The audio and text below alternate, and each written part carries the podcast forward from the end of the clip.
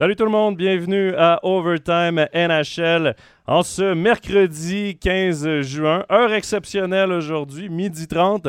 Avec moi, pour ceux qui sont euh, en vidéo, Stéphane Rochette à ma gauche. Content de te retrouver en studio, Stéphane. Oui, salut, retour en Suisse. Salut Joe, salut tout le monde. Écoute, euh, Stéphane, on a devancé un peu l'émission parce qu'évidemment, euh, ce soir, je vais essayer de faire une petite sieste dans la soirée parce que je serai euh, du premier match, au commentaire du premier match.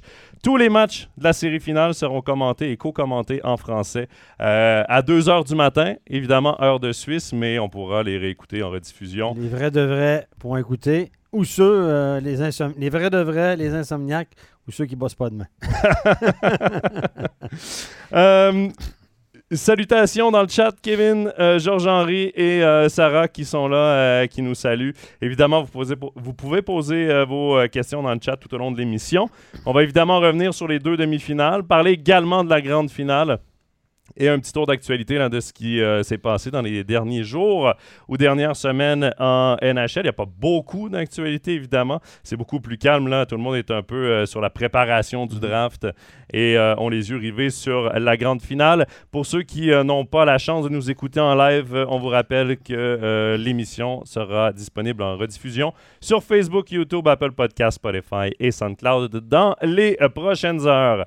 Stéphane, on commence tout de suite. Ready to go. On va commencer par euh, la série la plus expéditive des demi-finales, celle entre l'Avalanche du Colorado et les Oilers d'Edmonton. On avait prédit une victoire du Colorado. On avait fait euh, l'émission, la dernière dit. émission. On l'avait dit. dit, on sait tout aussi. Les gens, les gens, ils ont dû nous écouter. pour, une fois, pour une fois, on a 100% d'efficacité sur nos prédictions en Exactement. demi-finale. Puis les deux équipes restent sur quatre victoires de suite. Quand même. hein, je- on sait que. le- Une avec une plus longue pause que l'autre, par contre. Exactement. L'Avalanche, ça a été qui en en quatre matchs. Ils en ont perdu que deux depuis le début des playoffs. que deux. C'est c'est 12 victoires, 2 défaites depuis le début des playoffs. Euh, les Oilers d'Edmonton, euh, nous, on avait fait l'émission, la dernière, euh, dernière Overtime NHL. On avait parlé évidemment du premier match parce qu'il y avait déjà un match de jouer, un match euh, euh, porte ouverte. Oui, comme, euh, comme qui les s'était terminé, ouais, qui s'était terminé, je crois, fun. 9-6 ou quelque chose comme ça. Euh, par la suite, ça a été vraiment une domination de l'Avalanche du Colorado. Et Stéphane, pour moi, j'ai l'impression que c'est vraiment la profondeur de l'Avalanche qui a battu McDavid et Draisaitl. Exactement. On n'a pas contenu McDavid. Les, ouais, on les a contenus quand même un petit peu, mais euh, la profondeur, surtout, surtout en défense, le manque de, de profondeur ou le manque d'aspect défensif. On a beaucoup critiqué en Amérique. Au Canada, euh, les médias se sont beaucoup mo- moqués de Daniel Nurse qui a un- commande un contrat de 9 millions par année. Puis on dit qu'il est comme un fromage suisse, il est plein de trous là, dans son jeu. Euh, il- non, mais il y a plein de lacunes dans son jeu. Les gens ils disent les Oilers ont- se sont appropriés ce joueur-là à 9 millions par année. C'est beaucoup trop cher pour ce qu'il apporte, autant offensivement que défensivement. Euh, c'est un gars aussi qui a eu euh, quelques commotions. Donc, si ton leader en défense n'est pas vraiment un top joueur, euh, il est payé comme un top joueur, mais il ne l'est pas. Mais l'au- l'autre, l'autre truc qu'on a, que les gens ont beaucoup discuté en Amérique, c'est Mike Smith. Écoute, il a une moyenne de presque. Il y a 91 et quelques de pourcentage d'efficacité devant la cage. Mais dans les moments clés, il n'a pas arrêté. C'est une aventure chaque fois. Mais c'est que son pourcentage d'arrêt est intéressant, 91 quelques, mais sa moyenne de buts alloués est près de 4. Ouais. Donc ça veut dire qu'il s'est fait bombarder. C'est ça. J'ai on encore peut, un on peut de le lire comme ça. Ouais. Mais c'est vrai qu'il n'a pas été transcendant. Il a été meilleur que Markstrom en deuxième ronde, le, le gardien Ouais. des, des Flames. Ouais. Je pense plus que Markstrom a été très mauvais, mais il faut donner à César ce qui revient à César. Smith a été meilleur. Oui. Mais là, euh, clairement, il a, été, il a été rattrapé. Stéphane, je vais quand même revenir sur Darnell Nurse. Moi, je suis d'accord que ce défenseur-là, c'est un beaucoup trop gros contrat. Mais à Edmonton, on n'avait pas de défenseur numéro un depuis Chris Pronger. Ouais. Ce qui date, là, c'est le début des années 2000. Ouais, il y a Boucher qui Milieu des années de premier 2000. tour qui devrait. Euh, Bu- Butchard, Butchard, Evan ouais, qui a joué d'ailleurs de, ouais. de bonnes playoffs. À la défense de Darnell Nurse, il était blessé pendant les playoffs. Jouait moins qu'en saison régulière. Je pense que c'est une blessure à la cheville. ouais. Donc ça, c'est sûr que ça peut impacter sur Oui, les pivots. La mobilité, oui. Je pense qu'on a été, du côté des Oilers, c'est un haut choix. Darnell Nurse, c'est un énorme gabarit. Ouais. Je pense qu'on a été un peu euh, aveuglé par ça parce que son jeu ne vaut pas 9 millions. Non. Mais t'es à Edmonton, pour garder tes joueurs, faut quand même que tu surpayes. Ah, ben euh, oui. Froid, euh, la ville, machin. Non, évidemment, évidemment. Et puis, c'est une équipe qui est axée sur l'offensive et tout. Bon, voilà. Donc, mais ça a été un des sujets de discussion, la défensive des Oilers, le manque de profondeur. Euh, Il n'y a que deux vedettes. Puis moi, je regarde Dry aussi. Je fais une parenthèse sur Dry Euh, offensivement, incroyable. C'est un, buteur, c'est un passeur. Mais défensivement, hein, regardez son plus-minus, ce gars-là. Le plus-minus, évidemment, ça veut rien dire pour certains, mais moi, je regarde ça entre un gars qui est plus 15 et un gars qui est moins 2. Moi, je pense qu'il y a quand même une différence. Après, ça dépend contre qui tu joues, machin, machin. Mais toutes les statistiques, ça dépend contre qui tu joues. hein. Il y a beaucoup de points en power play. Donc, je trouve que. euh, En tout cas, on en reviendra tout à l'heure pour les changements éventuellement des Oilers avec les gros contrats, mais je pense que est. je sais- Ça n'a pas l'air d'être un grand, grand, grand joueur d'équipe. Je sais pas, c'est une perception que j'ai de l'extérieur comme ça. Euh, voilà. Mais pour revenir à Mike Smith, parce que je du coq à euh, c'est très spécial de voir regarder. hein. C'est un gars qui a beaucoup d'expérience, un gars qui est assez âgé, presque 40 ans. Il fait des gros arrêts de temps en temps. Tu dis, wow! Puis d'autres fois, tu dis, mais il remet des patates chaudes. C'est drôle parce qu'au Québec, évidemment, il y a des commentateurs qui sont. Il y a euh, Fizette, qui est un ancien euh, gardien, et puis euh, il y a Marc Denis, qui est un ancien gardien. Donc, il y a eu des analyses qui ont été faites sur les réseaux de télévision, puis ils disent que. Et puis Jonathan Bernier aussi, pas, Jonathan, pas Jonathan Bernier, le, le Québécois qui, qui vit à Montréal, qui est consultant à, à TVA Sport, pas de cheveux, qui a joué à Colorado. Bref, on va le retrouver. Oui. C'est un ancien gardien. Euh, ils, expliquent que non seulement il peut être faible sur un premier tir, mais c'est un gardien qui remet beaucoup de patates chaudes dans l'enclave. Donc, il devrait pas donner de rebond souvent sur des tirs anodins. Il donne un rebond, ça crée la gabegie devant le but, c'est un puck qui est libre euh, et tout ça. Là, ça fait paniquer la défensive. Puis lorsqu'un joueur des Oilers le récupère, si c'est un défenseur qui fait le job, il le récupère, il n'est pas en bonne position pour relancer, il fait un rim, il doit se libérer de la pression. Donc il y a une espèce de panique qui s'installe qui rend la présence de l'équipe en zone défensive beaucoup plus compliquée. Et j'ai trouvé très intéressant les, an- les analyses de ces gardiens-là. Parce que c'est des trucs qu'on voit pas, qu'on ne connaît pas le métier d'un gardien. Nous, on voit souvent le premier shoot, on dit il est trop profond, il n'a pas challengé. Euh, euh, là, il est fait, comme on dit au Québec, il s'est fait passer un sapin, il n'était pas bien placé. Euh, mais eux, ils, expliquaient dans certaines situations, tu dois faire le premier arrêt, tu ne peux pas donner ce genre de rebond, tu dois envoyer ton puck là, ton gant doit. C'est vraiment, j'ai été très impressionné par ces analyses, ces fines analyses. Et c'est vrai que le métier de gardien, là, c'est un métier à part. hein. Ah oui, c'est- vraiment différent de- du reste. Jean-Sébastien pense. Jean-Sébastien Voilà, Giguère. L'analyste de, de TVA Sport. Euh, Mike Smith, tout au long de sa carrière, que ce soit à Dallas, que ce soit à Tampa Bay, que ce soit en Arizona, On l'a critiqué tout le long. on l'a cri- cri- critiqué tout le long. L'endroit peut-être où il a mieux performé, ça va être l'Arizona, moins de pression. Ouais. Personne n'en Euh, parle. Personne n'en parle. Système plus défensif aussi au moment où il y était. Ouais. Euh, alors qu'à Tampa Bay, il est arrivé en sauveur. On n'a jamais réussi à, à avoir le, le filet comme numéro un. À Dallas, on voyait beaucoup, on Ouais. voyait Mike Smith très, très gros, très, très fort. Encore là, ça a été compliqué. Euh, c'est l'histoire de sa carrière. Il est rendu à 40 ans. Et là, Il euh, paraît que c'est tout un athlète en dehors de la glace. hein. Oui. Il paraît que c'est incroyable. Il y, a, il y a des jeunes dans le vestiaire qui ont dit, euh, j'écoutais ça aussi dans les médias nord-américains, qui dit, euh, il a 40 ans, mais il dit, euh, quand il se met en chest dans le vestiaire, là, euh, les jeunes de 25, ils se rhabillent. On, on a presque honte. Donc, euh, c'est tout un athlète. Il paraît que c'est... Ouais. bon, à 40 ans, si tu gardes encore un Oh, là, je veux dire, euh, on le critique, évidemment, mais ça tient tellement à des petits détails, les critiques dont on parle. Oui. hein. Ça reste un excellent gardien. euh, il y a Kevin qui dit McDavid a une meilleure attitude que Draisaitl. Il sert plus son équipe en Ouais, complément de son talent. C'est vrai qu'on a senti McDavid en mission. Oui. C'est pas pour dire que Draisaitl n'a pas été bon en Non, non, playoff, au contraire. Mais non. Mais McDavid a vraiment tiré l'équipe Ouais. sur ses épaules tout au long des playoffs. Il a fini par se faire rattraper, comme je le disais, par le manque de profondeur. Mais là, l'an prochain, on va, avant de tomber sur, avant de discuter de l'avalanche, on, on va terminer sur les Oilers en parlant de l'an prochain. Evander Kane gagnait pratiquement rien cette saison, dû à, à la fin de son contrat avec, avec les Sharks. Il a marqué 2-3 buts quand même. Quand même, euh, Hein? C'est un bon joueur de hockey. assez impressionnant. Et, et- et Un pas, toujours- ouais, et pas toujours, euh, quand tu regardes ses buts, c'est pas toujours des aides de Draisaitl et McDavid. non, il est bon. C'est un, excellent joueur de hockey. Euh, Koskinen a signé avec Lugano, le gardien euh, Ça, je le savais. Mikko Koskinen. Je ne peux pas le dire, mais je le savais. Ben, il- écoute, il- il- la rumeur était déjà euh, circulait déjà en Amérique, même à la télévision, ils l'ont dit.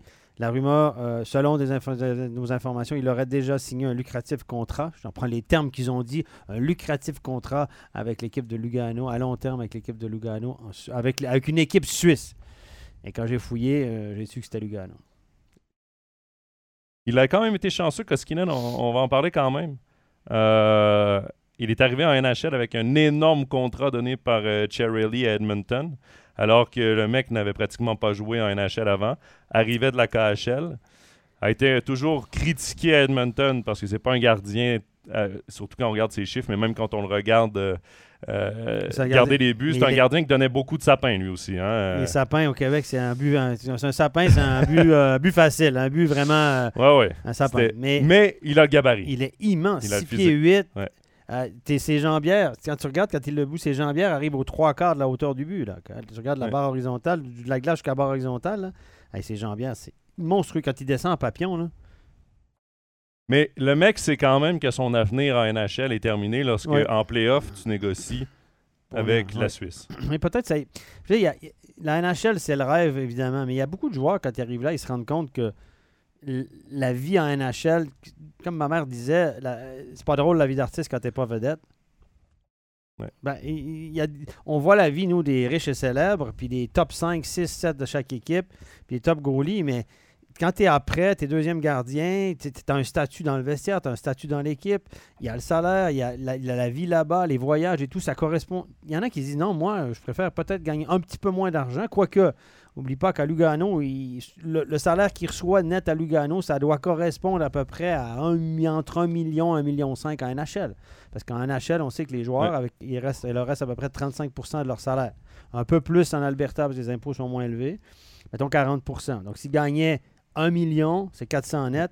C'est probablement ça qu'il a à Lugano, on s'entend? Ouais. Avec Et- et probablement si- des dépenses payées. Donc, si je me souviens bien, c'était tout près de 4 millions, hein, son contrat. C'était un très, très gros contrat qu'il avait donc son argent est fait. L'autre truc Ouais. qu'on peut voir, c'est que son argent est fait. Et ça, ça, ça, c'est plus inquiétant. Ouais.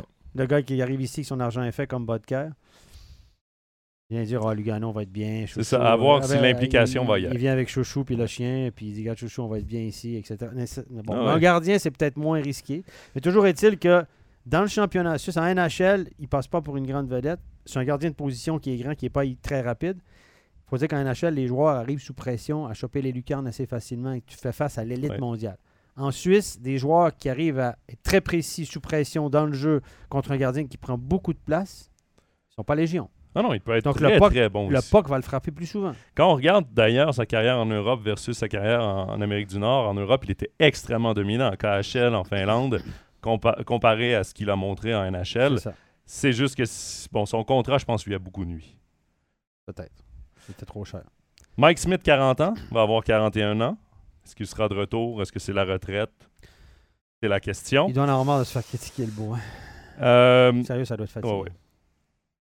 Mine de rien, euh, il y a les deux jeunes, Yamamoto et Polio Yarvi, qui vont être signés avec le plafond salarial qui ne monte pas beaucoup et les trois gros contrats, là, ceux de McDavid, Draisaitl et, euh, et Nurse. Mais le McDavid et Recital, ils peuvent pas gagner beaucoup plus. Ils sont à peu près à 20% de Non, non, mais eux sont, sous mais contrat. eux ont été signés avant la pandémie, c'est le problème. Ouais, c'est que- pas...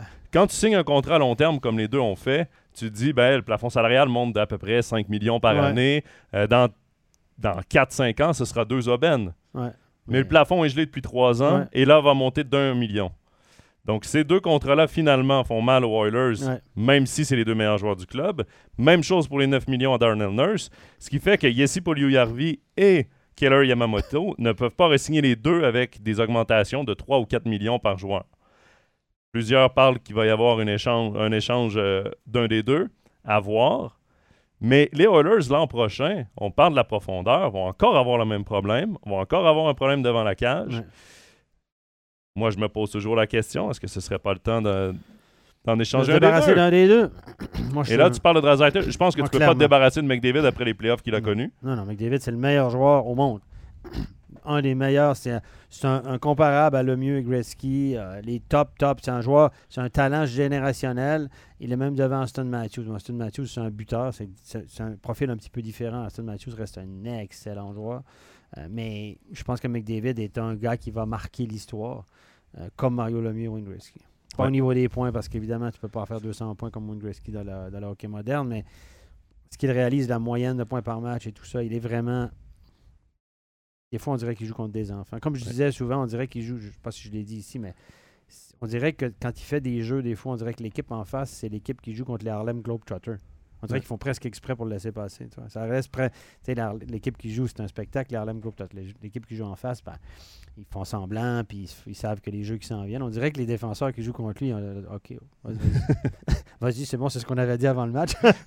non, mais ça, ça a tellement l'air facile Ouais, ouais. des fois que puis tu vois les défenseurs, là, tu, tu les regardes aller, quand tu le vois arriver, si tu enlèves tes yeux de McDavid, tu regardes les défenseurs, t'as t'as un moment de panique, là, tout à coup, les- la tension monte.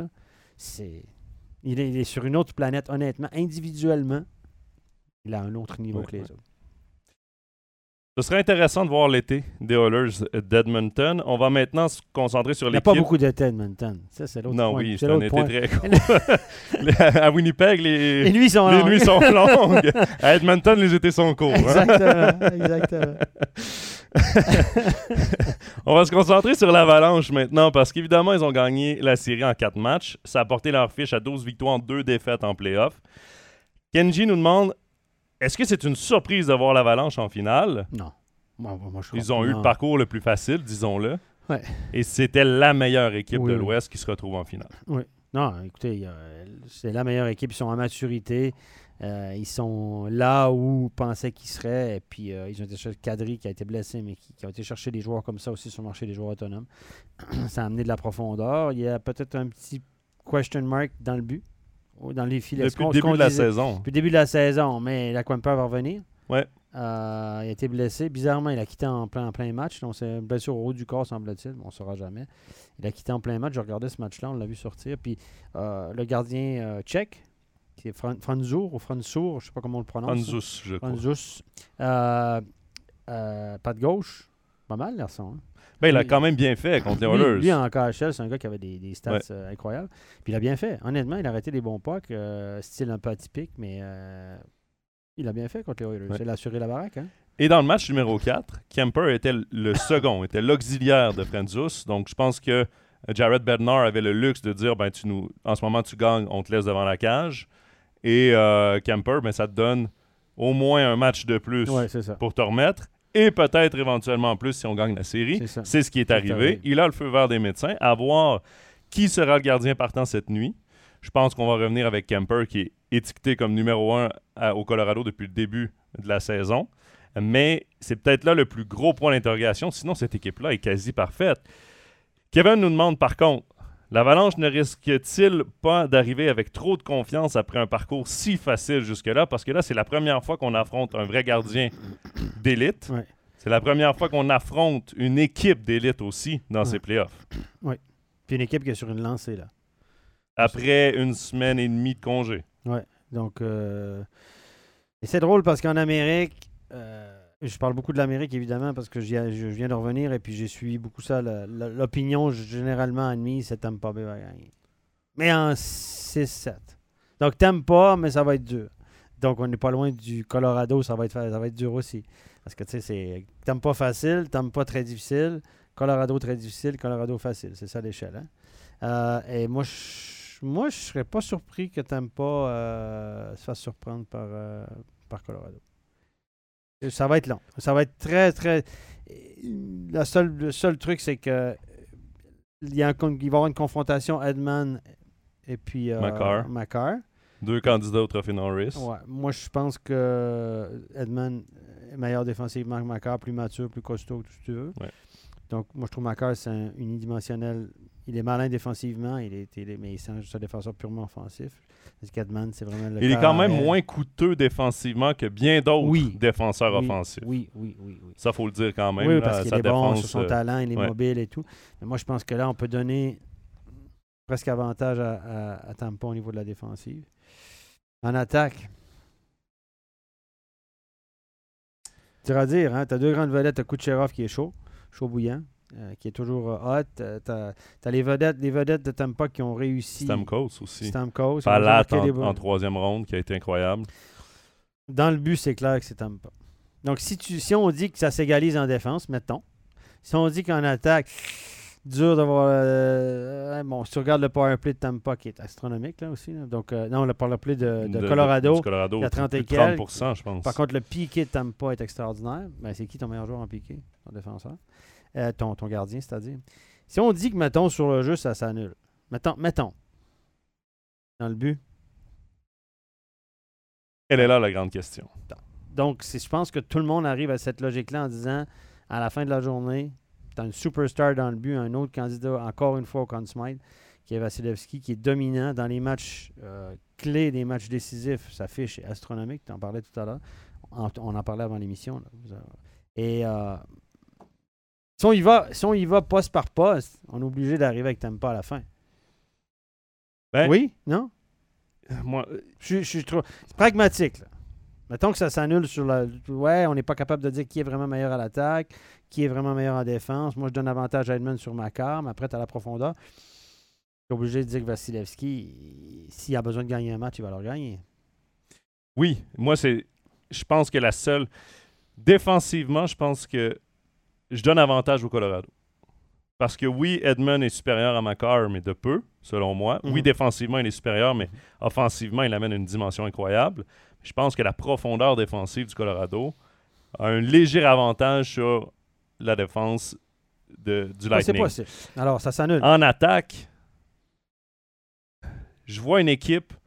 Là, Kadri. euh, Kadri est, un cas incertain, mais lui, devrait lui, jouer il en a apporté beaucoup, il a marqué des gros Ouais. buts. hein.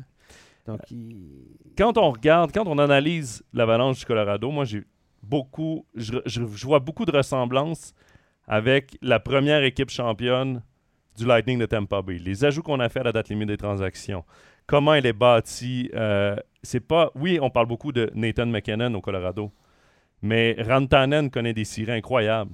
Kadri a été bon. Landeskog amène une dimension physique intéressante.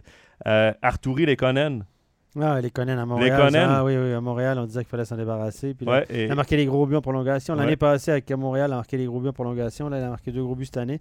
Et Euh, encore, trois années de suite, il, il marque le but qui élimine une équipe euh, pour le- le- avec le Canadien contre Pittsburgh dans la bulle, avec le Canadien contre euh, Vegas l'an passé pour passer à la finale, et encore cette fois. Il est un joueur qui est clutch, comme on dit. Ouais. Clutch, ça veut dire qu'il il est bon au bon moment. Et il fait tout bien sur la patinoire, sans Ouais. être exceptionnel. Bon, on a payé cher pour aller le chercher. Ben oui. Colorado a payé cher. Mais on voit le, on, on voit le résultat. C'était l'acquisition. Mais c'est le genre de move que faisait Julien Brisebois euh, et que fait encore Julien Brisebois pour garder le Lightning Ouais, Au sur, top. Sur le edge. C'est le genre d'acquisition. Et l'avantage de Lekonen, c'est qu'il peut jouer sur un premier bloc, il peut jouer sur un deuxième, il peut jouer sur un troisième, il peut jouer sur un quatrième en power play, en désavantage numérique, il peut être partout. C'est un gars qui a une excellente éthique de travail, Ouais. semble-t-il. C'est un sous-estimé parce qu'à Montréal, on le considérait comme un joueur de soutien. euh, tout ça, il fallait s'en débarrasser. C'est un gars à penser d'une transaction et tout. Puis là, tout à coup, mais ça arrive souvent comme ça. Tout à coup, le gars, il part ailleurs. Puis là, tout à coup, qui est ailleurs, tu l'aimes plus. Ouais. Hein? Tout à coup, tu dis, ah, il est bon, lui, finalement? Ouais, ben, c'est ça. Donc, moi, je donne un léger avantage à l'Avalanche À l'avalanche. en attaque et en défense. Mais tout va jouer dans les, dans- dans- devant les filets. J'ai l'impression que tout va jouer devant les filets. Et c'est là où, devant les filets, puis Kevin nous, nous a donné euh, un commentaire intéressant. Il a dit N'avez-vous pas l'impression que l'Avalanche est la meilleure équipe, impressionnante de talent et de profondeur, tandis que Tampa Bay est en mission et a l'expérience de son côté? Oui, puis un bon coach. Je n'ai rien enlevé à Bednar, du coach de Colorado.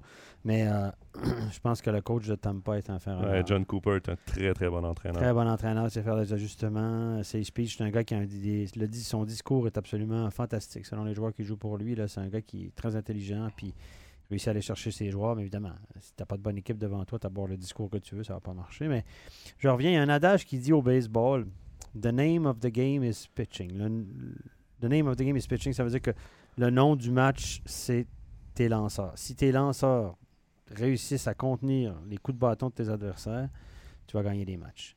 Puis en, en- en- au hockey, il y a aussi un adage qu'on n'emploie pas souvent, mais qui se dit aussi, c'est The name of the game is goaltending.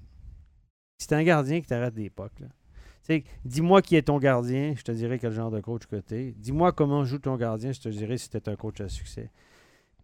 Ouais. Combien de fois il y a eu des bonnes équipes avec des bons coachs, pas eu de succès parce que ton gardien n'arrête pas de. Tu peux faire tous les plans de match que tu veux. Tu peux être aussi bon que tu veux en power play. Tu peux être système de jeu, le discours. Si ton gardien arrête pas les pucks, on l'a vu avec Mike Smith, arrête pas des gros pucks, rassure pas ta défense, te fais pas des gros arrêts quand c'est le temps. Ne- En piqué, s'il fait pas les, les premiers arrêts, tu peux pas gagner?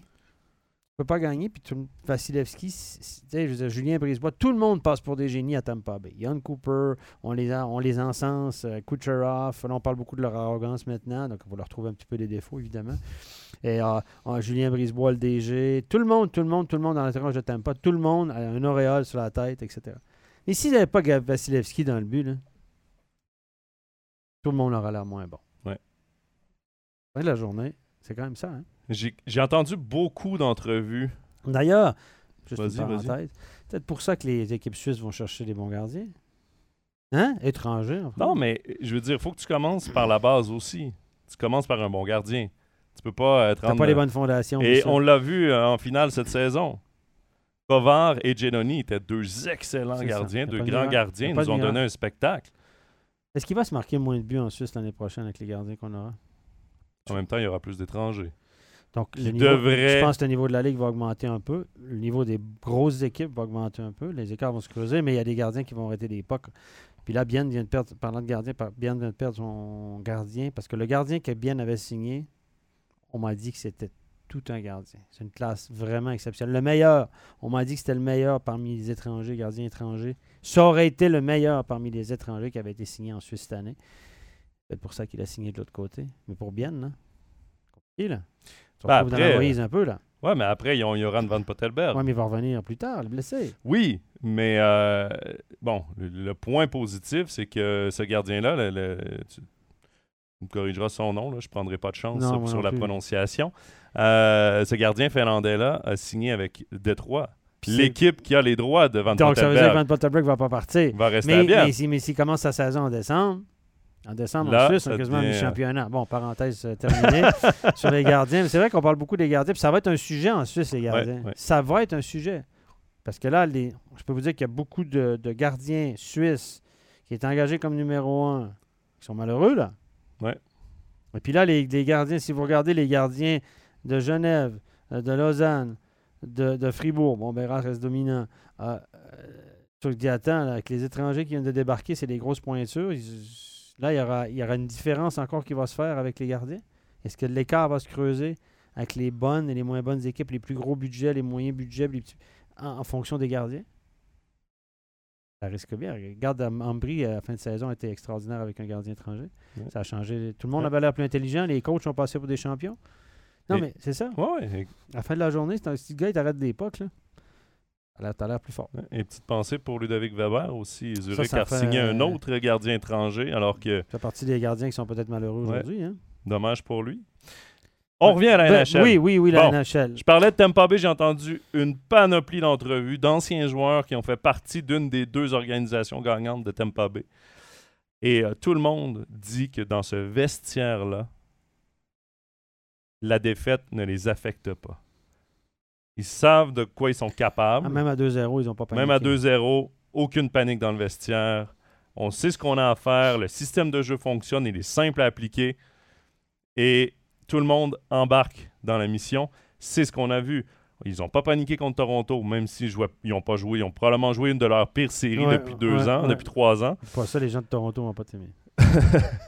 Euh, ils n'ont pas paniqué à, à 0-2 contre les Rangers. Another day at the office. Au troisième match, ils sont présentés comme une autre journée au boulot. Voilà. Cette équipe-là a une expérience, a une aura incroyable. Je pense qu'on peut pas. On parle d'arrogance maintenant, même. Moi, moi si, si tu gagnes des Coupes Stanley deux, trois fois de suite, puis t'es arrogant, j'ai pas de problème avec ça. T'as de quoi pour être arrogant. C'est ça. Mais là, on, parle, on, on- on les décrit comme étant une équipe arrogante maintenant. Mais écoute, là, c'est intéressant. On, on est passé de l'Avalanche au Lightning. Stéphane, le Lightning, troisième, coupe, troisième finale la Coupe Stanley consécutive. Est-ce qu'on peut parler de dynastie? Toi, tu les as vécues, les dynasties. Les dernières grandes dynasties, euh, que ce soit les Islanders, les Oilers. Moi, j'ai vécu ça quand j'étais jeune. Les Canadiens de Montréal des années 70, euh, c'est pas compliqué, ils gagnaient tout le temps. 8 des années de 72 matchs, 8 défaites. C'est pas compliqué. Tu regardais les Canadiens. Ben, à à ce temps-là, il n'y avait pas énormément de matchs à la télé, mais où tu écoutais à la radio comme je faisais avec mon père. Je regardais jamais. C'était même pas drôle. C'était même pas drôle, tu savais qu'elle allait gagner. La question, c'est comme ils vont gagner combien? Ouais. Non, mais c'était bon, une autre époque. Après, les Highlanders, euh, les Canadiens, c'était des saisons dominantes. Pour moi, c'était. Il n'y avait qu'une équipe dans cette ligue-là, c'était les Canadiens de Montréal. En championnat, en- en- actuellement, euh, c'est pas le cas de Tampa. Tampa a eu des bonnes saisons, mais n'a pas été. C'était pas un automatisme. C'est beaucoup plus difficile aujourd'hui d'atteindre la finale de façon régulière à 30 équipes qu'à l'époque où il y en avait 16 ou, ou 20, ou un peu même euh, 6, mais 6, ça date un peu. Mais euh, les Highlanders, les, les, les, les, les, les- les Highlanders, les 4 Coupes Stanley, c'est quelque chose aussi. Là. Denis Potvin, Billy Smith, euh, Gillies, OK. C'est la dernière fois. C'est la dernière fois qu'une équipe a remporté trois Coupes Stanley ou plus dans l'histoire de la Ligue nationale. T'as cinq équipes qui l'ont fait. T'as les Highlanders des années euh, début 80, la fin Ouais. septembre, début 80. T'as le Canadien des, des années 70. T'as les Maple Leafs de Toronto, là, euh, je- 61, 62, 63, 64. Eh mon Dieu.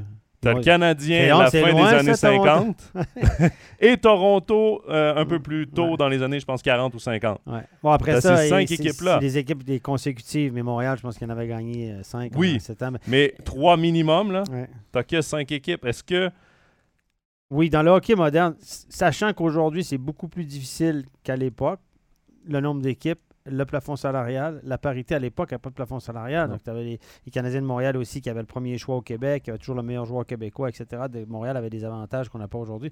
Dans la NHL d'aujourd'hui, avec, comme on dit, avec les Oilers qui ne pourront pas garder tout le monde, etc., c'est ce que ça fait le plafond salarial, c'est qu'une équipe ne peut pas être dominante pendant X années parce que les joueurs qui arrivent en fin de contrat, comme ils sont bons, ben, ils demandent plus d'argent, donc on est obligé de s'en départir. Je pense que c'est un exploit qu'ils sont en train de réaliser.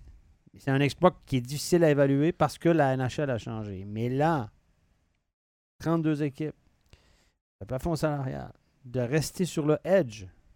Ça prend un petit peu de chance aussi, pas de blessure. Oui. euh, voilà. Mais de rester sur le edge puis rester aussi bon longtemps, c'est un exploit. Mais moi, je me souviens des Highlanders des années, début des années 80 avec Mike Bossy et compagnie. Brian Trottier, c'était toute une équipe de hockey. là. C'était une machine. Moi, je les ai vus jouer quand ils ont gagné le trophée Prince de Galles, quand ils avaient été champions de la conférence de l'Est. Ils avaient battu les Nordiques de Québec. Pense 5 ou 6 matchs. J'étais au Colisée, moi. Le Colisée de Québec, l'ancien, celui que. Et euh, je me souviens, j'étais là quand il y avait le trophée euh, Prince de Galles. Denis Potvin était là. C'était c'était toute une machine de hockey. là. C'était wow. Tu avais tout, tout, tout. Tu avais des bagarreurs, parce que dans ce temps-là, il y avait des goons et tout ça. Euh, c'est dur à dire. C'est dur à dire de comparer. Les Oilers ont été excellents. Ils n'ont pas gagné. Ils en ont gagné Mhm. 4, mais euh, pas de façon consécutive. Moi, je- si ma- les Canadiens, c'était une autre époque, c'était, ils étaient archi dominants. Ça, ça ne reviendra jamais. Une équipe aussi bonne sur toute la saison pendant plusieurs années. Les Canadiens de Montréal, c'était euh, l'épopée qu'ils ont vécue des, Guy Lafleur et tout ça, ça ne reviendra pas. Les, les Highlanders, c'était assez exceptionnel. Mais je pense que moi, la meilleure équipe, même s'ils n'ont pas gagné de façon consécutive 3 ou 4, mais ils en ont gagné 4 avec une année d'interruption. Les Oilers des années 80, c'était pour moi l'équipe, la plus belle équipe. Yari Curry, euh, Glenn Anderson, Paul Coffey, euh, Grant Fuhr dans le but, Kevin Lowe en défense. Euh, pour moi, c'était la plus belle équipe à regarder jouer. De- de- depuis que j'ai conscience du hockey, disons depuis l'année 70, euh, depuis 1975. là. Ça a été la plus belle équipe de hockey, la plus spectaculaire à regarder. Après, faut, ça dépend quel genre de hockey que t'aimes. là. Ouais. OK? C'est des matchs de 8-5, de 7-4. et tout. Mais c'était euh, comme les matchs des Oilers de 8-6, 9-6 euh, contre Calgary et contre, euh, contre l'Avalanche les premiers matchs. C'était comme ça. Et c'était un spectacle, mais tu n'allais pas, t'allais pas aux toilettes là, parce que tu avais peur de manquer un goal. Puis moi, juste regarder Gretzky à l'époque, c'était un, Les Pittsburgh des années 90 ont été très bons aussi avec Mario Lemieux, Jaromir Jagr, Mike, Mark Rickey. Euh, mais je pense que les Oilers étaient dans une classe à part. Je, je- je regarde jouer Tampa, ils sont bons, mais ils sont pas aussi spectaculaires, je dirais, que les Oilers. Mais le hockey a beaucoup changé. Ah oui, oui, oui, oui. Parce que faut, faut, faut rappeler que depuis l'ère du plafond salarial, il y a eu ce que certains journalistes ont appelé des dynasties. Écoute, c'était pas ce que les- le Lightning est en train de réaliser. On parlait de dynastie avec les Blackhawks de Taves et Kane qui ont gagné trois Coupes Stanley en cinq ans. On parlait de dynastie euh, des Kings, deux Coupes Stanley en trois ans, si je ne Ouais, me trompe pas. Dynastie des Pingouins avec deux Coupes Stanley en deux ans. Non. On a le mot dynastie facile parce que ce qu'on a connu dans les années Ah non, 80, c'est un autre- ça arrivera plus Non, jamais. Non, non, non, non, non, non. Mais là, ce qu'on est en train de vivre, c'est quand même impressionnant de les voir trois années de suite en finale. Puis, euh, il y avait une question que je trouvais euh, très intéressante. Fabrice qui nous demande comment Tempa arrive à performer autant alors que beaucoup d'équipes ont du mal à être constants et ou sont en reconstruction? Il y a quand même des joueurs dans cette équipe-là qui acceptent d'être à Tampa Bay en, en gagnant peut-être un 500 000 de moins ou un 400 000 de moins ou une année de moins de contrat, mais parce qu'ils savent qu'ils vont aller gagner. gagner. Pat Maroon pourrait gagner plus que ce qu'il gagne avec le Lightning, Mais vous la gagnez. mais il pourrait gagner sa quatrième Coupe Stanley consécutive parce qu'il a gagné celle avec les euh, Blues juste avant que euh, le Lightning Perry. en gagne deux de suite. Corey Perry. Corey Perry, troisième finale de suite. On lui a offert, il- Montréal lui avait offert un an de contrat, puis Tampa Bay lui a offert deux ans à peu près aux mêmes conditions. Il a pris, mais ce gars-là aussi, on peut en parler. Corey Perry, un- ça fait partie, ça répond un peu à la question à- à- qu'on a- qui a été posée. Ça fait partie un peu de la baguette magique de Julien Brisebois, le directeur général, de savoir aller chercher ce gars-là qui va te garder sur le edge un petit peu, euh, un vétéran qu'on sait qui est très bon en playoff, euh, ça ne te brise pas trop ta, ta masse salariale parce qu'il ne commande pas un gros salaire, il veut juste gagner. Corey Perry, c'est troisième, troisième année de suite en finale de la Coupe Stanley avec Dallas à Montréal. Perdu les deux fois. Ouais. Et cette fois-ci avec Tampa Bay. Donc ce gars-là, en playoff, puis il se bat. euh, il- tu sais, c'est un gars qui, qui s'il faut aller se battre pour secouer l'équipe, il va le faire. Je ne suis pas un fan de la bagarre, mais ça fait partie du truc en NHL en fin de match. Euh, celui que tu as nommé qui vient de Saint-Louis, là, je me souviens jamais de son nom. euh, Maroon. Maroon- Pat Maroon aussi, c'était dur à cuire. C'est le genre de gars qui, tout à coup, si ça brasse, il est là, il va pas te mettre euh, un paquet de buts, mais c'est ces, jou- ces ajouts-là. Évidemment, quand tu es brise-bois puis que tu appelles, puis c'est Tampa Bay puis tu encore une grosse équipe, c'est plus facile de le convaincre que Edmonton, par exemple. On s'entend, là? Typiquement, c'est le genre de joueur qui n'aurait pas été à Edmonton. Mais là, tu es en Floride, à Tampa, un marché de hockey assez sympa, euh, style de vie assez sympa pour la famille. Euh, fin de carrière, puis en plus, tu une bonne équipe. Donc, le gars, il fait un petit compromis, toi. Mais oui. Mais c'est plus facile quand t'es à vendre quand tu es Julien Brisebois que quand tu es le directeur général des Oilers d'Edmonton, puis t'appelles, ou les Jets de Winnipeg, ou Minnesota, ou je ne sais où. Euh, voilà, ça aide un petit Ouais, peu, oui. disons. Hein? Faut dire aussi que Julien Brisebois ne- n'hésite pas à donner des choix au repêchage, à donner des, Ah, des éléments qui ont de la valeur pour avoir une équipe compétitive C'est là maintenant. C'est clair que. Brandon il- Eagle, c'est ça. Il a donné, il a payé cher pour ce joueur-là. un joueur qui avait tout près de 20 buts au moment où il a été changé, qui gagnait 1,5 million par année, je pense, qui rentre dans la masse salariale de Tampa et qui fait un très bon travail sur le troisième trio du Lightning. Ouais. Le lendemain de veille va être très difficile pour le Mais- Lightning. Quand la fenêtre va s'être fermée puis qu'on va dire OK, c'est bon, on, on tombe en reconstruction, on se débarrasse de Kucherov, de Stamkos, de Edman, Comme on de va faire peut-être à. Pittsburgh. Là, tu te retrouves avec absolument rien. Plus d'espoir. Tout est à recommencer, comme les pauvres années des- du Lightning avant cette dynastie, entre guillemets. Les Pingouins vont vivre ça dans les prochaines Ouais, années à un aussi. moment donné, il y, a, il y a toujours un after, il y a toujours un Ouais. lendemain de veille quand tu te lèves la, la gueule de bois, mais ça c'est normal, c'est le prêt à payer, c'est des cycles. Mais on comparait les deux équipes, je disais dans un journal américain qui comparait les deux équipes, qui t'aiment pas, c'est une équipe qui a été essentiellement construite par le repêchage. Beaucoup, beaucoup de joueurs de cette équipe-là ont été repêchés et développés euh, Ouais. dans- par le cr- dans le crunch, dans l'organisation, le crunch de Syracuse et tout ça. Et puis, du côté de l'Avalanche, on s'est surtout construit avec des échanges, l'acquisition de joueurs autonomes et des échanges. On dit que Joe Sakic a le flair pour les échanges. On parle de Lekonen, moi, il a donné Justin Barron, on verra à long terme, mais euh, tandis que Tampa, c'est plutôt leur système de développement, leur repêchage a été excellent, ils étaient visionnaires un peu au niveau du repêchage, et puis on développe les joueurs dans la ligue mineure, on les fait patienter, et on, on dit on va, le- on va te prendre quand tu auras, quand tu arriveras à maturité. C'est deux philosophies Ouais. différentes. Je vais un peu dans le chat. On a eu euh, plusieurs commentaires. Michael qui nous dit Ça fait 8 ans que je vais à Tampa et l'ambiance n'a rien à envier à d'autres grosses villes de hockey. Le pire, c'est quand on se met à comparer les deux équipes de la Floride. Parce Ah, ben, que, évidemment, Tampa gagne, ça aide à avoir du- des spectateurs. Mais cette année, les Panthers ont connu l'une de leurs bonnes saisons niveau euh, achalandage, niveau spectateurs. Et en playoff, ça restait mort quand même. C'est pas la même pas ambiance. pas. euh. Les gens qui vont voir les matchs en Floride, je vous le dis, je suis allé, c'est des gens qui sont en vacances. Les- quand, quand c'est New York qui joue, c'est plein, c'est tous des New Yorkais. Quand c'est Toronto, c'est tous les, les gens de Toronto qui passent l'hiver en Floride ou qui sont en vacances. Euh, quand le Canadien de Montréal va, c'est plein, c'est tous les fans des Canadiens. Tous les Québécois qui passent l'hiver Ouais. en Floride, tous les, les fans des Canadiens de l'Est du Canada, etc.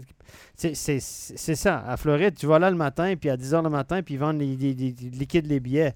Et euh, c'est on sale à 10 h le matin, puis tu achètes des billets en haut à 10 balles, tu descends en bas, tu es derrière le banc. Non, mais c'est. Après, juste le prix des billets pour la finale de la Coupe Stanley, Ouais. c'est six fois plus cher, je crois, à Colorado qu'à Tampa Bay. Ben oui, ben oui. J'avais regardé à Tampa, à Tampa deux jours avant la demi-finale contre les Rangers, j'avais regardé parce que j'avais possibilité de faire un petit voyage que j'ai pas fait fi- finalement à cause de, euh, de- des tempêtes qu'il y avait là, avec euh, l'ouragan qui, qui menaçait la Floride. Euh, tu avais, à dernière minute des billets à 150 balles encore. Ça va encore, hein, je veux dire, 150, 200 balles. euh, euh, voilà, C'est- quand même ouais, cher ouais. pour un match de hockey, mais Ben, ça dépend où. Parce qu'à Montréal, 150 le billet, c'est. c'est presque le prix normal. T'es t'es euh, assis euh, au milieu. Ouais, dire, ça. T'es même pas près de, de la, patinoire. Donc, euh, puis évidemment, Colorado, c'est un marché beaucoup plus naturel de hockey que, Ouais. que Tampa. Tampa, il y a de l'ambiance, la patinoire, c'est bien, mais l'année passée, je me souviens, à- à- à- quand ils ont gagné le dernier match, c'était à, à Tampa. euh, il y avait les journalistes québécois qui étaient sur place, évidemment, que le Canadien venait de perdre. Et puis, je me souviens qu'à minuit et demi le soir, à minuit et demi, le match était fini à 10 heures. À minuit et demi, il y avait un reporter de, de RDS qui était dans les rues de Tampa devant la patinoire. Il n'y a plus un chat. Imagine, À Montréal, c'est. à Montréal, à Toronto, à New York, c'est la fête toute la nuit, c'est les émeutes. c'est bon, À Montréal, quand ils ont gagné le, le seul match de la finale qu'ils ont gagné, c'était à Montréal, c'était le match 4.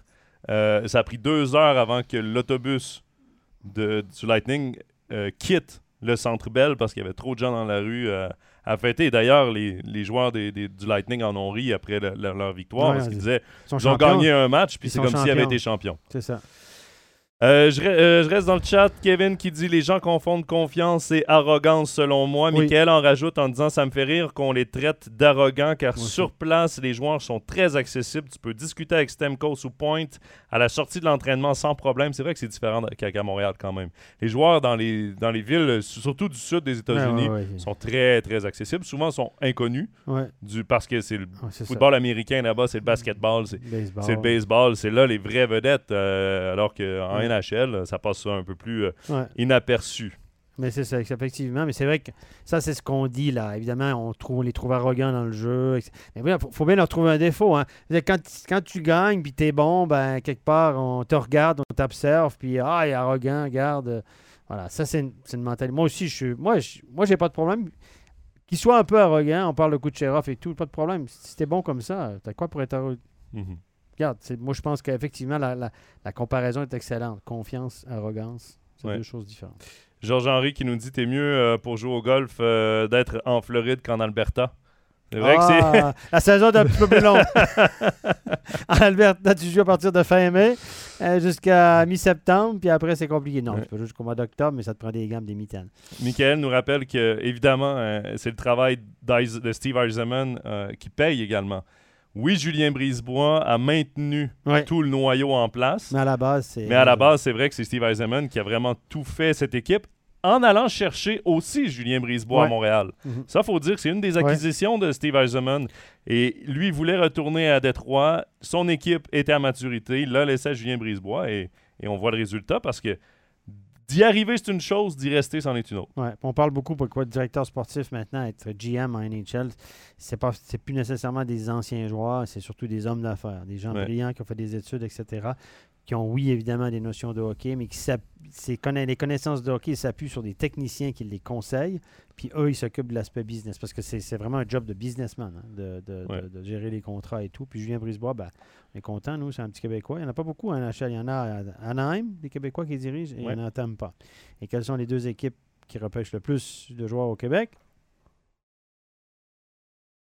Mpabé est très fort là-dessus. Et Anaheim aussi. Ouais. Voilà, comme par hasard. Comme, euh, voilà, c'est qui, c'est pas, c'est pas ce qui, c'est comme dans la vie, c'est pas ce que tu connais, c'est qui tu connais.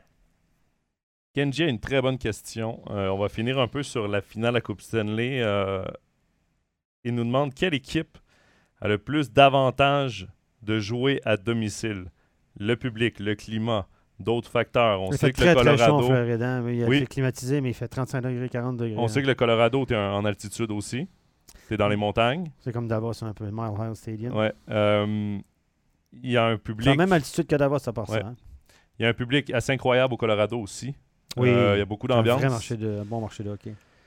Moi, je pense que c'est un avantage pour le Colorado de commencer à domicile, puisqu'ils ont, tel- ils ont tellement peu joué dans les derniers jours, Ouais. dans les dernières semaines, qu'au moins, tu n'arrives pas dans le terrain hostile. Tu arrives devant tes partisans. Je pense que ça, ça peut être Oui. un avantage pour eux versus le long repos qu'ils ont eu. Ouais, mais moi, je pense que le- le- l'avantage de la glace, c'est vite perdu parce que si tu perds un match à la maison, ben, tout à coup, la logique, c'est inverse. Tu deviens, tu n'as plus l'avantage de la glace. Tu es en 1, tu viens de perdre l'avantage de la glace. Moi, je pense que l'avantage de la glace, c'est dans le match 7 qu'elle est importante. Ouais. Ultimement, c'est pas de commencer chez toi. Oui, les théories, hein, Oh. les théories en vaut une autre, mais le fait de commencer à la maison, oui, c'est certes intéressant confort, la maison, tu as le public, etc. Mais la différence, c'est dans un match ultime 7 que tu peux jouer à la maison. Là, je pense que ça peut faire une grosse différence. Mais c'est c'est- c'est qu'une opinion personnelle. Donc, Stéphane, pour toi, l'Avalanche l'emporte, cette finale? En 8. Et là, tu vas nous faire faire des extraits. Moi, je pars en vacances. là. Je peux... je peux pas commander une finale jusqu'en On va 8. dire Colorado en 8. Non, mais en 7,5 parce que ça va être super serré. Moi, je, je vais aller un petit peu à contresens parce que t'aimes pas, tout le monde voit. Puis C'est vrai que c'est dur de parier contre t'aimes pas, j'avoue. Mais allez, on. Allez, un petit peu de changement, rien enlever à Tampa parce que c'est une équipe que franchement j'admire. Euh, allez, Colorado, ça serait sympa. Ouais, allez, je vais dire Colorado en 7. Écoute, euh, Mon cœur qui parle.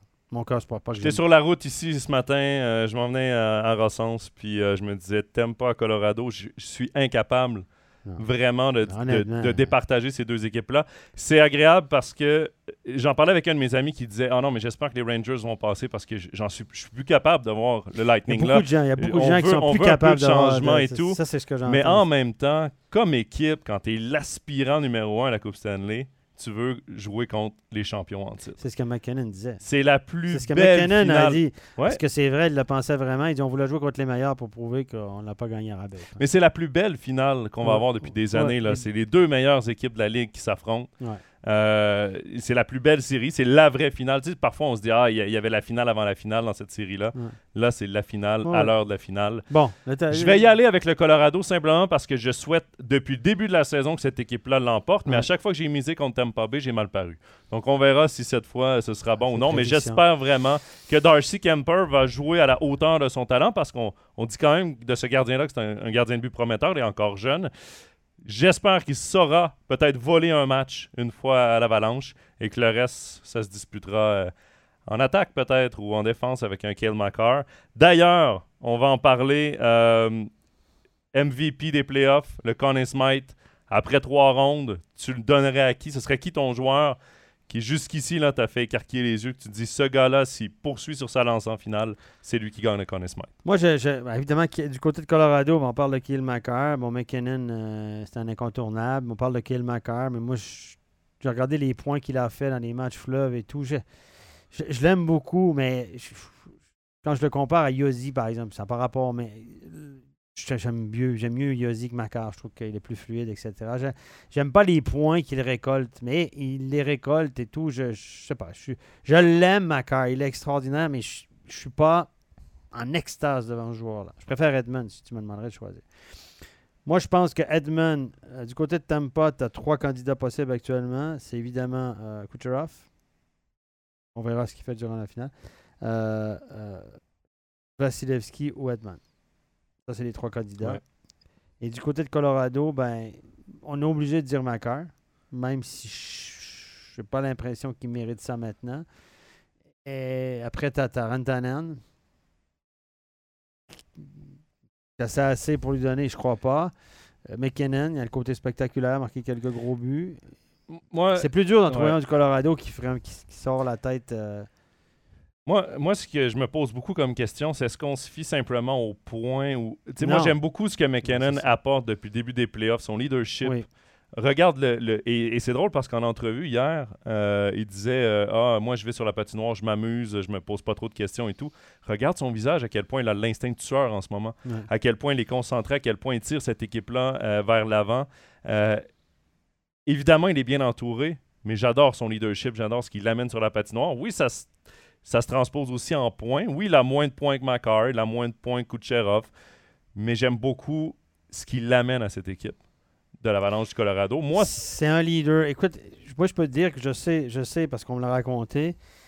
Quand Patrick Roy a coaché McKinnon les premières années de sa carrière à Colorado, ça a été un peu son mentor. Patrick Roy lui parle mhm. encore régulièrement, etc. Il lui avait montré une, vidéo que j'avais mis en ligne une fois que j'avais parlé dans une de mes chroniques Eagle or a duck. Are you an eagle or a duck? Est-ce que tu es un canard, un coin-coin qui suit la troupe, puis, qui râle, puis tout Ou est-ce que tu es un eagle qui te protège, qui, qui, qui, est à la guerre de toutes les proies, etc., qui survole et tout? Est-ce que tu es un leader, finalement, ou un suiveur? Et puis, quand McKinnon est arrivé à Colorado, Patrick Roy lui avait montré ça. Il a dit Tu veux être tu veux être quoi, un eagle, un aigle ou un canard? Hein? Puis cette, vidéo-là, elle était, euh, reprise partout. Et puis, ça avait marqué McKinnon. Et puis, Patrick Roy était un peu son mentor en lui disant Tu dois devenir un aigle, tu veux être une superstar à NHL. Tu dois survoler, tu dois te mettre au-dessus, tu dois pas te mettre, tu dois pas avoir l'attitude du, du, gars, du suiveux dans le vestiaire, etc. Le coin-coin des vestiaires, le coin-coin de la machine à café. Ouais, mais le coach fait chier, le gardien fait pas les arrêts. Tu dois être au-dessus de ça. Et ça, ça avait marqué McKinnon. Et Patrick Roy avait travaillé avec lui. Je pense qu'il est devenu. La description, ça m'a fait penser à ça, la description que tu as dit, c'est qu'il est devenu un aigle. C'est pas un gars qui remplit le goal comme McDavid, comme Kucherov. C'est pas un, c'est pas un joueur purement offensif. Mais il a cette aura, cette, ce leadership, cette attitude qui fait de lui un des meilleurs de NHL. Voilà, c'est comme Crosby un petit peu. Crosby, il fait beaucoup de points, mais il va jamais sacrifier son équipe pour faire un point de plus. Donc, c'est un vrai leader. C'est pas un pur offensif qui fait que ça, mais il va.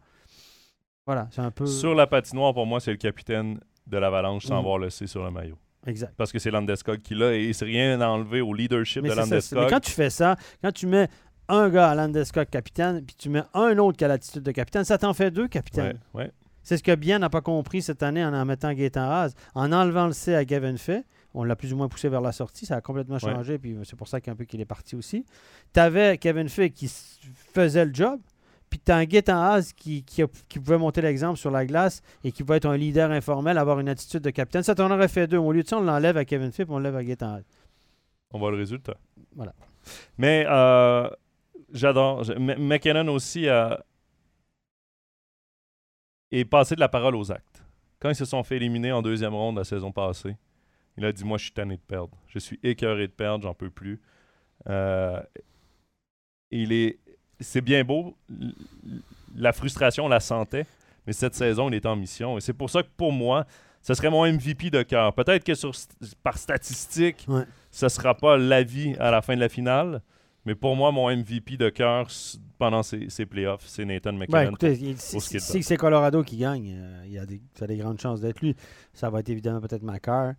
Euh, parce que ne bah, faut pas oublier qu'en NHL, le vote, il est un peu populaire. On vend notre produit. Hein. C'est pour ça qu'Yossi, euh, il a un petit peu moins de chance. Il joue dans un plus petit marché. C'est un Suisse, etc. C'est un joueur extraordinaire. Mais on aime bien Adam Fox. Il joue avec les New York Rangers. On aime bien Macar. C'est des gars, c'est des Nord-Américains. On les vend. C'est des gars offensifs, euh, des Carlson de ce monde, etc. Voilà. Pour répondre, côté pour répondre à Michael, non, on n'aura pas la chance de commenter la finale ensemble parce que Stéphane part en vacances. Donc, euh, Je repars. Tu repars déjà. je profite. Je promène l'été. Mais euh, on aura toujours euh, Laurent Meunier et Danny Gélina. D'ailleurs, ce soir, je partage le micro avec Danny Gélina pour le premier match de cette série. Et au commentaire, il y aura également Pascal Eberhardt. Donc, on fera un système d'alternance. Euh, Travailleur de nuit. Travailleur de nuit, hein? voilà. Hein? voilà. Euh, si je fais un autre overtime NHL, parce que je sais, ça va être moi après qui prends mes vacances après la finale. Je ne sais pas si j'aurai la, chance de faire un overtime NHL, un dernier cette saison. Mais si oui, ça se peut que j'ai un peu plus de cernes qu'à l'habitude. Travailleur de nuit. Moi, je suis travailleur du soir, normalement. Moi, je suis travailleur de soir, tu es travailleur de nuit. Voilà. Steph, on va quand même parler rapidement des Rangers de New York. Mais il faut dire aux gens, juste une parenthèse, on bosse sur la saison prochaine très fort. Oui, oui, oui, oui. Hein? On réfléchit. On profite des vacances parce qu'on n'en prend pas pendant la, saison, mais on est déjà en train de préparer la prochaine saison. séance pour décider. On, a des projets, des séries qui s'en viennent. On est, on est motivé. Ouais. Voilà, on, est, on, est les, quelques-uns qui, on est quelques, quelques journalistes qui travaillent encore sur la NHL qui sont encore dans cette saison-ci, mais on est, on est déjà là.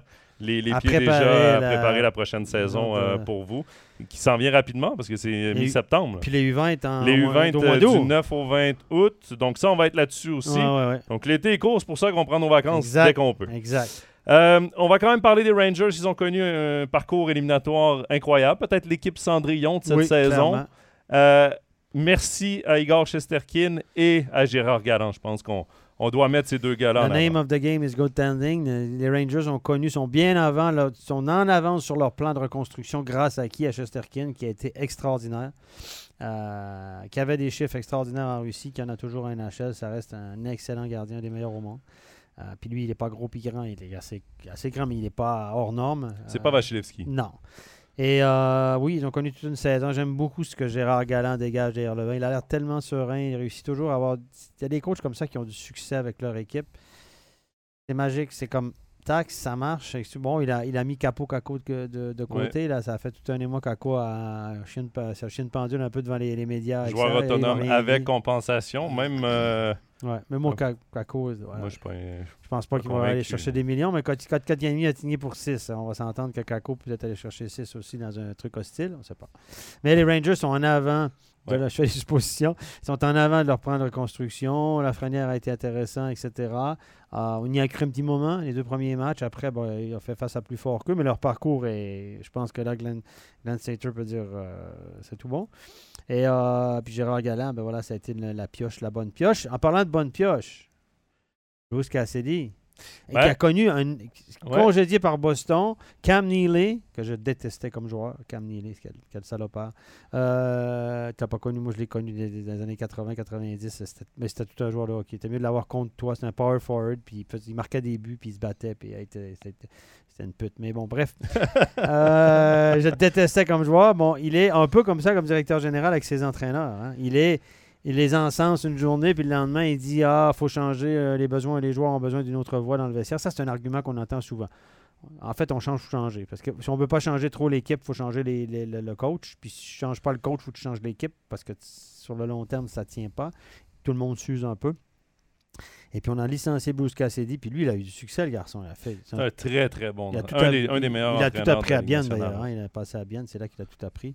Euh, non, mais euh, c'est une- je rigole. Mais euh, le- le- c'est un gars qui a un aura. Il me fait penser à Young Cooper derrière le banc. C'est un gars qui est un peu rafraîchissant comme ça. Il a l'air assez Ouais. relativement jeune, assez fit comme ça. Ah, je sais pas, il a l'air d'avoir quelque chose de naturel. Et ça peut- il n'a pas resté au chômage longtemps, lui. Il n'a même Non. pas eu le temps d'aller s'inscrire au chômage. Il a signé hier avec les Golden Knights de Vegas, qui pour moi est, une amélioration Ah, DeBoer. de Peter DeBoer, qui n'est pas un, entraîneur que, Ah, lui, il a- que j'apprécie vraiment. l'étiquette de perdant. Lui, on dirait qu'il tire la gueule tout le temps derrière le banc. hein. On le connaît pas, évidemment, Mais- on juge d'extérieur. C'est justement le dernier sujet que je voulais parler avec toi, Bruce Cassidy. Je sais pas pour toi, mais j'ai l'impression que ce congédiement-là, c'est un peu une annonce de reconstruction ou, ou de ch- changement de direction du côté des Browns. Je m'explique. Ouais, parce que Bergeron, on ne sait pas s'il revient. on sait pas. Marchand va manquer les premiers mois de la saison, assurément, Opération parce que hanche. deux, euh, deux opérations en hanche. Ouais. Euh, Il y a euh, McAvoy qui est opéré également, qui va rater le début de la saison. Euh, Pasternak qui a dit que. Pasternak qui, qui pourrait ne pas re-signer euh, si Don Sweeney, le, le- le directeur général, est encore là. Et lui qui arrive joueur autonome à la fin de la saison, donc peut-être qu'on va vouloir l'échanger. Il reste pas grand-chose. Jake DeBrus qui avait demandé une transaction également aux Bruins. Il reste quoi à Boston? Est-ce qu'on Euh. est en train de changer d'air? Est-ce qu'on s'est dit, ben, on n'aura pas de succès en début de saison prochaine? On va de toute façon virer Cassidy pour peut-être amener un jeune qui va un, un entraîneur autre qui va travailler avec nos jeunes ou qui va être plus axé développement que On va aller chercher qui mon entraîneur? très bonne question. Il y en a beaucoup sur, là, il y en a beaucoup sur le marché. hein. Faut pas Il y a faut- Patrick Aymon qui est Et- disponible. oui. J'ai croisé au Québec d'ailleurs. Ah ouais? Ben oui, bien sûr. J'ai croisé. Il est venu voir euh, quelques matchs des remparts parce qu'il est dans la région de Québec. Euh, évidemment, sa famille est là, sa fille et tout ça. Puis euh, euh, il venu voir quelques matchs des remparts. J'ai croisé avec d'autres espions suisses d'ailleurs. Bon, lui, c'est pas un espion suisse, mais d'autres espions suisses qui étaient là pour espionner les, les jeunes qui jouent dans la Ligue jean majeure du Québec. Et puis dans les, playoffs. Ouais, Pat, évidemment, non. Évidemment qu'il est pas. Je rigolais en le présentant candidat à Boston, mais il est toujours sur le marché, Pat, sans emploi. Mais qui va débarquer à Boston? Ouais, écoutez, les- on a toujours les, les anciens noms. Trotz, Voilà, John sûrement- Tortorella aurait signé à Philadelphie. Ah, Je ne savais pas, celle-là. Ouais, selon les rumeurs, il aurait déjà signé à. Philadelphie. Sérieusement? Ouais. Ah oui, ils font dans, la- ils font- eux, ils se font dans le. Mais Tortorella, c'est comme un chat, il ils font, du, vu. font du neuf avec du vieux. Hein? Là, les voitures d'occasion sont chères. Alors, les temps il n'y en a pas beaucoup sur le marché. Les occasions sont très, très chères. Il n'y a pas d'offre et tout. euh, voilà. Donc, euh, si vous avez une vieille voiture à vendre ou un vieil entraîneur à placer, c'est le temps. Les Ouais. enchères montent. La rareté, c'est c'est ce Barry Trotz. Barry Trotz, on parle de lui peut-être comme un éventuel directeur général à Winnipeg. ou, ouais, soit comme coach ou comme directeur général. Reste que le mec a été coach des, des Prédateurs depuis leur entrée dans la Ligue dans, dans les années 2000. Donc, ça fait 22 ans qu'il coach. Est-ce que de monter d'un niveau et d'aller dans les bureaux pourrait être intéressant pour lui? C'est Euh, ce qu'on dit-. Donc, ce serait intéressant de voir euh, tout ce mouvement-là. C'est sûr qu'un entraîneur, avant... Tortorella à Philadelphie. Attends, Tortorella m'en- je m'en Philadelphie. remets pas. Là.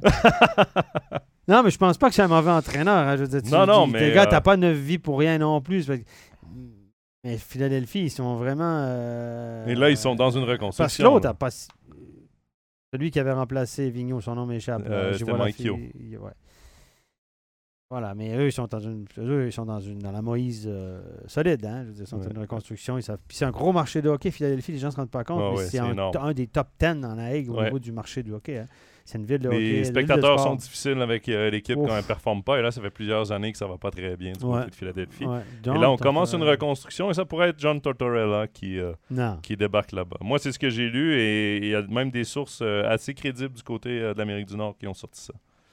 Eh ben, Donc, à voir, à voir. Mais il y a beaucoup, beaucoup d'entraîneurs sur le marché et lorsque tu fais le repêchage, c'est toujours intéressant d'avoir déjà, euh, pas le repêchage, mais les, les joueurs autonomes. Habituellement, les équipes aiment avoir déjà leur entraîneur ouais, parce, qu'ils que sont moins à dire. tu peux, exactement. Ils ont, son mot à dire. Il peut également parler avec le joueur, essayer de le courtiser en lui disant ben, écoute, moi, je te vois là dans mon alignement. Alors que si ton équipe n'a pas de, de coach, pas de direction, C'est donc ouais, c'est moins Ah, intéressant. puis les joueurs aussi, les joueurs, les autonomes veulent savoir où ils mettent les pieds parce que si, Ouais. si, si, le, si le, le petit Domi là, était disponible, je suis pas sûr qu'il signerait à Philadelphie. Non. Par exemple. Non.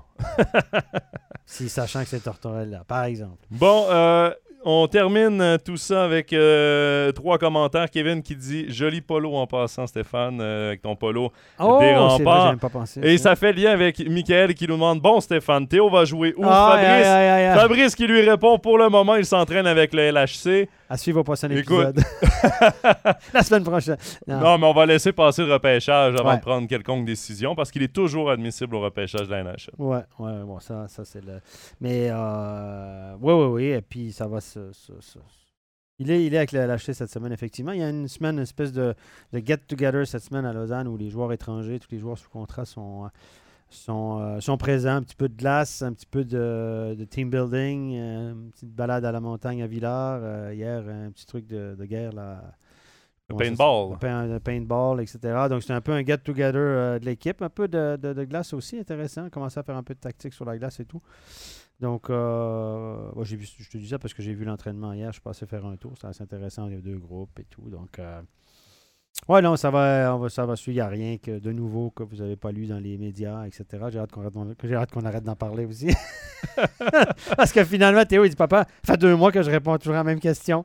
Et parce qu'évidemment, le, le fait que Lausanne l'ait annoncé, euh, c'est leur droit. hein, je c'est vrai qu'il y a un contrat Ouais. valable et Lausanne l'a annoncé. Ben, à ce point-là, c'est parti pour lui en Amérique du Nord. Ça a été difficile à gérer parce que la, la série, de la- la- son équipe était euh, encore à l'Est. Puis les médias nord-américains, mais évidemment, Québec, c'est un gros marché, c'est très médiatisé. Euh, Il y a des, des journalistes qui suivent les entraînements tous les jours, etc. Donc il y a eu. euh, et puis on, on lui pose des questions sans Ouais. arrêt, sans arrêt, sans arrêt. C'est normal, c'est le business, c'est comme ça. Et puis Théo, il dit Moi, là, je n'ai marre de répondre toujours à la même question. Laissez-moi. assez du temps, puis on vous le dira quand ça sera décidé, en gros. Mais c'est intéressant, la Lausanne voulait l'avoir cette semaine. C'est bon pour lui aussi. oui, Euh, oui, oui, c'est intéressant. Là, il a repris contact avec, euh, avec, pas mal de, de gars en Suisse et tout ça. Puis après, il retourne au Québec quelque temps pour euh, un, un mois environ pour, euh, s'entraîner parce que l'été, ils s'entraînent avec des professionnels à Québec. Tous les joueurs de NHL qui habitent dans la région de Québec s'entraînent ensemble l'été, jouent au hockey ensemble. Il y a Marc-Antoine Pouliot, par exemple, qui joue avec eux le soir aussi. Euh, Guillaume Asselin, l'autre étranger d'Ajoie, celui qui a été blessé toute la saison. Jonathan Hazen. Jonathan Hazen. Donc voilà, les gars, ils se retrouvent à Québec, ils jouent deux, deux trois fois par semaine, en plus d'entraînement du matin. Donc pour lui, c'est un super environnement, il adore ça. Et puis retour éventuellement jeudi, juillet ce sera très intéressant à suivre. Euh, il y a peut-être un camp d'NHL entre deux parce qu'il y a le repêchage. Des fois, il y a des, invitations. des invitations des équipes qui font leur camp tout de suite après le repêchage avec des gars repêchés ou pas. Puis il y en a d'autres en septembre. Donc chaque équipe fait sa sauce un petit peu. Donc il euh, euh, faut, faut, vivre au jour le jour là, parce que je suis comme vous. Je peux, je voudrais bien vous répondre. J'aimerais bien moi aussi savoir, parce que comme parent, tu veux ça, c'est intéressant de savoir. Mais c'est ça, il est dans un âge où on parlait où il, y a tout est, il, y a encore, il peut encore jouer junior. Il y, a, plein de choses qui peuvent arriver, donc c'est pas un long fleuve tranquille. Euh, à cet âge-là, euh, ça leur cause moins de problèmes que plus vieux, je pense que. Mais voilà, c'est la vie de, joueur de hockey. Euh, les, joueurs étrangers qui jouent en Suisse, etc., ils font ce genre de vie aussi, les contrats à gauche, à droite. Voilà, c'est la vie qu'il a choisie pour l'instant. Ben, c'est comme ça. Ça pourrait être pire, disons. Oui. Hein? C'est un beau problème. C'est un beau problème. Là, il se remet d'une blessure à l'épaule, il faut le dire. Hein. J'ai pas pu le dire avant parce qu'en playoff, c'est un grand secret, mais euh, il a joué toutes les playoffs. Ben, toutes les playoffs. À partir du troisième match de la deuxième série contre euh, Rimouski, il a joué blessé. Il a joué vraiment blessé, une entorse euh, solide entorse à l'épaule, l'épaule gauche. Donc, euh, il a joué, il ne pouvait pas prendre de face-off, euh, il ne pouvait pas shooter les premiers matchs. Il a recommencé à se sentir bien. évidemment, il jouait avec un tape et tout ça. il était soigné et tout ça. Il a joué avec la douleur. Il a recommencé à se sentir bien, je dirais, les deux derniers matchs où ça allait un peu mieux. Puis encore. Donc, il a joué blessé. Mais c'est ça, il paraît que c'est le métier aussi, ça. Hein. Donc, il y, a, la, limite entre le courage et l'inconscience. Ouais. C'est toujours là, c'est comme les gars qui, qui, se mettent par terre, un genou par terre pour bloquer des pucks. Je me dis, t'es courageux, mais quelque part, t'es un peu inconscient. Tu sais pas ce qui peut t'arriver. Tu, tu fais confiance au destin de dire, je vais pas me faire casser la mâchoire. Ou... Voilà, bon. Là, il était, lui, entre le, courage et l'inconscience. Il voulait, voulait jouer, voulait jouer. C'est normal, en même temps. Jouer dans la douleur. Euh, quand tu sais, quand tu peux pas jouer au golf, mais tu peux jouer au hockey, il y a un problème. C'est qu'il y a un problème. Donc euh, voilà, mais il a joué essentiellement blessé, mais ça fait partie du, du métier. Là, il doit guérir cette épaule, qui n'est pas totalement guérie, évidemment, parce que quand tu joues blessé, ben, tu reportes ta guérison. Donc il doit guérir l'épaule avant de recommencer à faire de la force et tout ça. Mais voilà, voilà pour la petite histoire. Mais longue histoire pour dire que on ne sait pas. On sait pas. Moi non plus, je ne sais pas. On verra. On verra dans les prochains mois. On va commencer par prendre des vacances. Vive cette finale, prendre des vacances et on aura toutes les réponses à nos questions ensuite. On termine avec un mot de la fin, Kevin. Je pense qu'on va avoir droit à tout un spectacle pour cette finale. Va falloir en profiter. tout à fait raison. Finale qui commence, je le rappelle, euh, cette nuit euh, du côté euh, de MySports. On va vous présenter tous les matchs commentés et co-commentés en français. Si vous voulez avoir toute l'horaire de cette euh, finale, c'est sur nos réseaux sociaux. Également, les annonces de match euh, seront euh, la veille des matchs. donc, ce soir, rendez-vous à 2h sur MySports One pour le tout premier match de cette finale. Merci beaucoup, Stéphane, d'avoir été avec nous. Ce fut un réel plaisir de te retrouver en studio pour ce Overtime NHL. Toujours prêt, en forme. Et si la finale n'est pas trop longue, on va avoir un autre épisode d'Overtime NHL pour un petit, un petit récapitulatif, peut-être un petit coup d'œil vers le draft qui va approcher également à grands pas. Sinon, ben, ce sera le temps des vacances et on ferait peut-être euh, un autre épisode un peu plus tard. C'est sûr qu'on va en faire du moins pour les, le Mondial M20 pour se remettre un peu dans le bain de ce tournoi qui sera intéressant. Si on considère que les clans d'entraînement vont commencer début août en Suisse avec des matchs amicaux, des tournois, les U20, on est aussi proche de la, du début, presque aussi proche du début de la prochaine saison qu'on l'est de la fin de la dernière. Ouais, exact. Ça s'en vient vite, Stéphane, ça s'en vient vite. C'est comme ça. Merci à tous d'avoir participé en grand nombre euh, sur le chat et de nous suivre semaine après semaine pour nos overtime NHL. Je vous dis à tout bientôt et surtout ne manquez pas la finale sur MySports. Bye bye. Bye bye.